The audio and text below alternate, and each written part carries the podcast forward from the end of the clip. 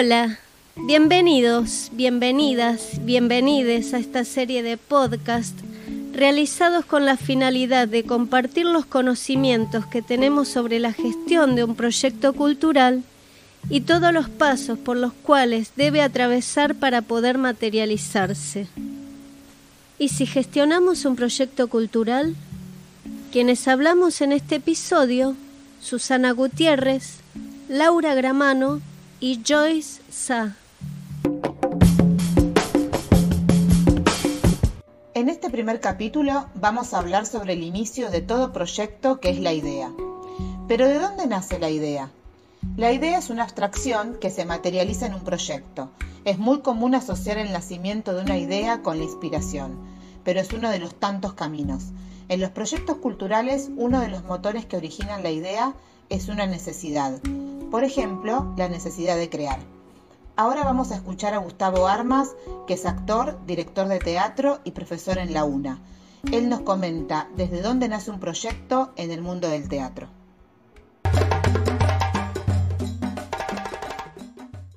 Un proyecto surge desde diferentes lugares. Eh, pero siempre están relacionados con una necesidad mía de, jugar. Hago teatro porque quiero y necesito y deseo seguir jugando y el teatro es el lenguaje que me permite seguir haciéndolo.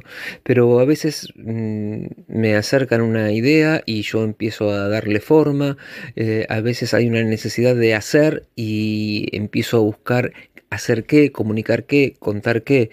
Eh, hay veces uno se, tropieza con la idea, ¿no? La idea se pone delante de uno y uno la toma y, empieza a, construirla. Son múltiples los lugares, pero sí, para llevar un proyecto adelante, creo que siempre tiene que estar presente el, deseo y sobre todo en los proyectos artísticos. Si no hay deseo es muy difícil poder eh, llevarlo adelante. Gustavo nos habla sobre su necesidad de crear a partir del deseo y la necesidad. Hay proyectos que surgen desde lo individual, también pensados colectivamente, donde involucran más personas con distintas formas de crear y organizarse. Existen otras necesidades como las nacidas desde lo comunitario, surgidas por una inquietud artística y social de mejorar la realidad de una comunidad, de un territorio. Para este podcast, entrevistamos a Laura Quinteiros, que é parte de La Murga Herederos de la Locura. Em este ano de 2020, celebram 21 anos de trajetória. Aqui nos conta que o desejo de começar com La Murga surge através de uma necessidade entre vecinos para melhorar suas realidades. Escuchamos a Laura. La Murga nace Eh, en dos partes del barrio. En una parte eh, había un centro cultural que se estaba formando a partir de una asamblea eh, y de un grupo de vecinos que empieza a activar en el 99 y empiezan a laburar juntos ahí en el barrio, que venían de la universidad también, y otro grupo de, de, pibes más adolescentes que se juntaban en el bajo más también con unas ganas de, armar una murga, pero como siendo poquitos. Eh, entonces se juntaron como esos dos espacios y, arranca Herederos, eh, así muy desde la necesidad de, de laburar cosas artísticas en, en el barrio.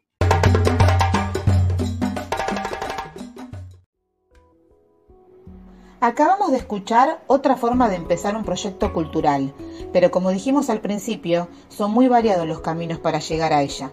Para saber cómo nacen las ideas en el campo de las artes plásticas, hablamos con Lautaro Dores, que es artista y egresado de la Escuela Nacional de Artes Manuel Belgrano y con una especialización en el IUNA. Menciona que la idea nace por una búsqueda estética, personal y también evidencia que hay trabajo por encargo o por alguna temática o convocatoria de un determinado sector público o privado. Escuchamos a Lautaro. Eh, bueno, los caminos para, realizar este, el proyecto o, una muestra eh, son variados, ¿no? Algunos tienen que eh, en primer lugar quizás con la búsqueda estética de, una serie de pinturas y, luego hay que realizar sobre eso, eh, digamos, la exposición o el evento en sí mismo, que es un camino, digamos, eh, que tiene que ver concretamente con, la creación que uno tuvo en esa búsqueda personal, que quizás tenga que ver con una estética o con, con una búsqueda técnica.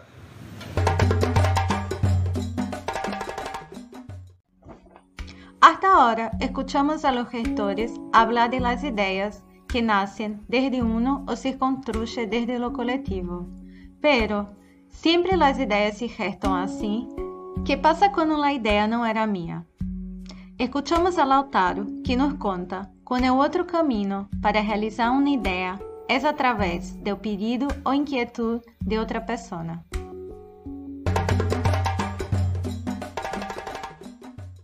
Eh, y después otro de los caminos que es inversamente proporcional es cuando te piden un trabajo específico para un evento ya preexistente, ¿no? Entonces vos tenés que adecuarte y hacer una obra eh, que tenga que ver con la temática para la que están convocando. Así que en esa parte quizás es más compleja la, creación de la obra en sí misma, pero podés ir más relajado con el tema del evento porque ya estás inmerso dentro de una producción eh, que es mayor y que hay un montón de gente que se ocupa de todas las otras partes que también tienen que funcionar, mm. la parte visual, el sonido, todo lo que involucre ese evento que si fuera una muestra que tenés que armar vos solo, tenés que ocuparte de todas esas partes, ¿no? Así que hay como básicamente quizás te diría dos caminos. Eh, mira, eh, por, las dos vías siempre terminás con un equipo, ¿viste? No, no, es un trabajo solo.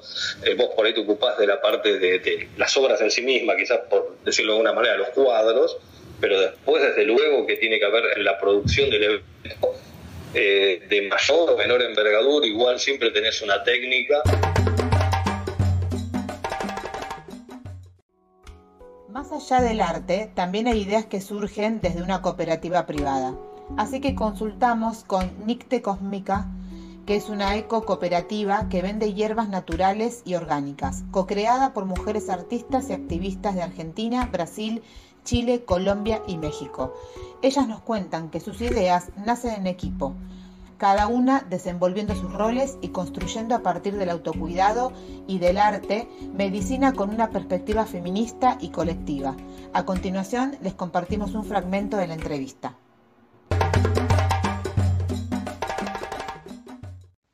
De una necesidad, por supuesto, y de la inspiración y del trabajo. Me parece que las tres van juntas. Eh, trabajando surgen más ideas eh, la inspiración a veces cae y a veces cae trabajando y de una necesidad de moverse, ¿no? Las ideas para mí tienen que ver con la necesidad de moverse.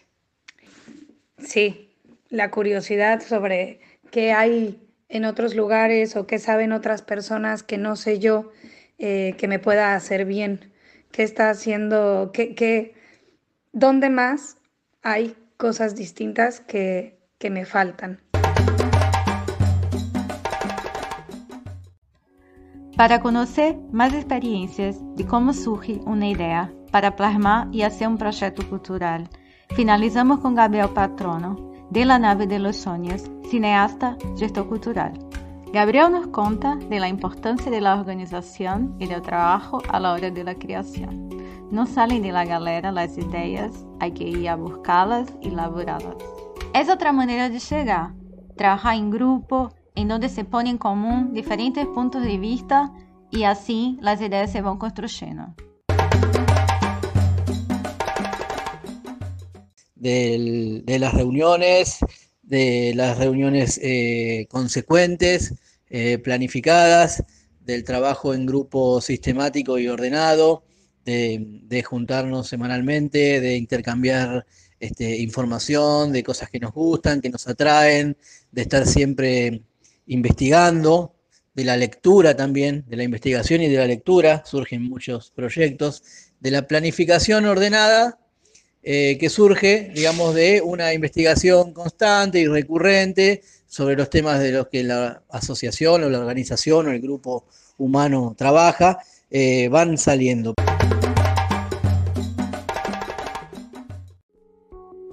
Para finalizar con las experiencias de referentes y gestores culturales que hacen magia en su día a día para idealizar y poner en práctica las ideas, hablamos con Andrés Lima, que es director de Radio Arte, músico, artista y docente. Nos habla desde una perspectiva desde la radio.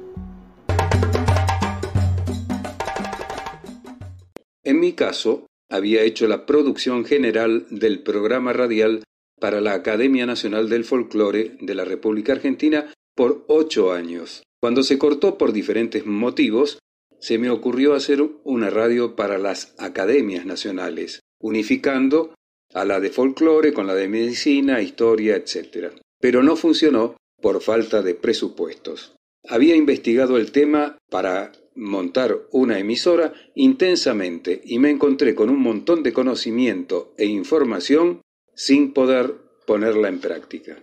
Fue cuando pensé que si no podía montar una emisora para otros, podría tal vez para mí, con la ventaja de poder definir el perfil y contenidos a mi gusto. Por ser artista y docente, surgió una radio orientada al arte y la enseñanza. Así nació Radio Arte. Por cuestiones de presupuesto y tecnología, sería online, o sea, por Internet. El paso siguiente fue definir el oyente al que iría destinada y posibles contenidos que lo atrajeran. Otro aspecto sería definir la financiación y a quienes debería captar como inversionistas y o anunciantes, que permitieran montarla, funcionar y luego a futuro que fuera rentable.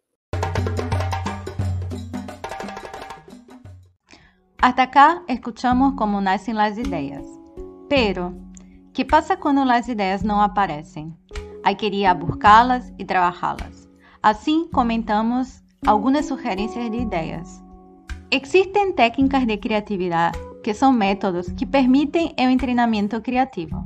Implican determinadas acciones que en general son más importantes que la técnica en sí misma y que sirven como estímulo. Algunas de estas técnicas son la lluvia de ideas, el uso de analogías y los seis sombreros para pensar. Dejamos el link en la descripción del podcast con el texto de Laura Margueritis y Andrea Santangelo, Las técnicas de creatividad, un enfoque sobre su utilidad.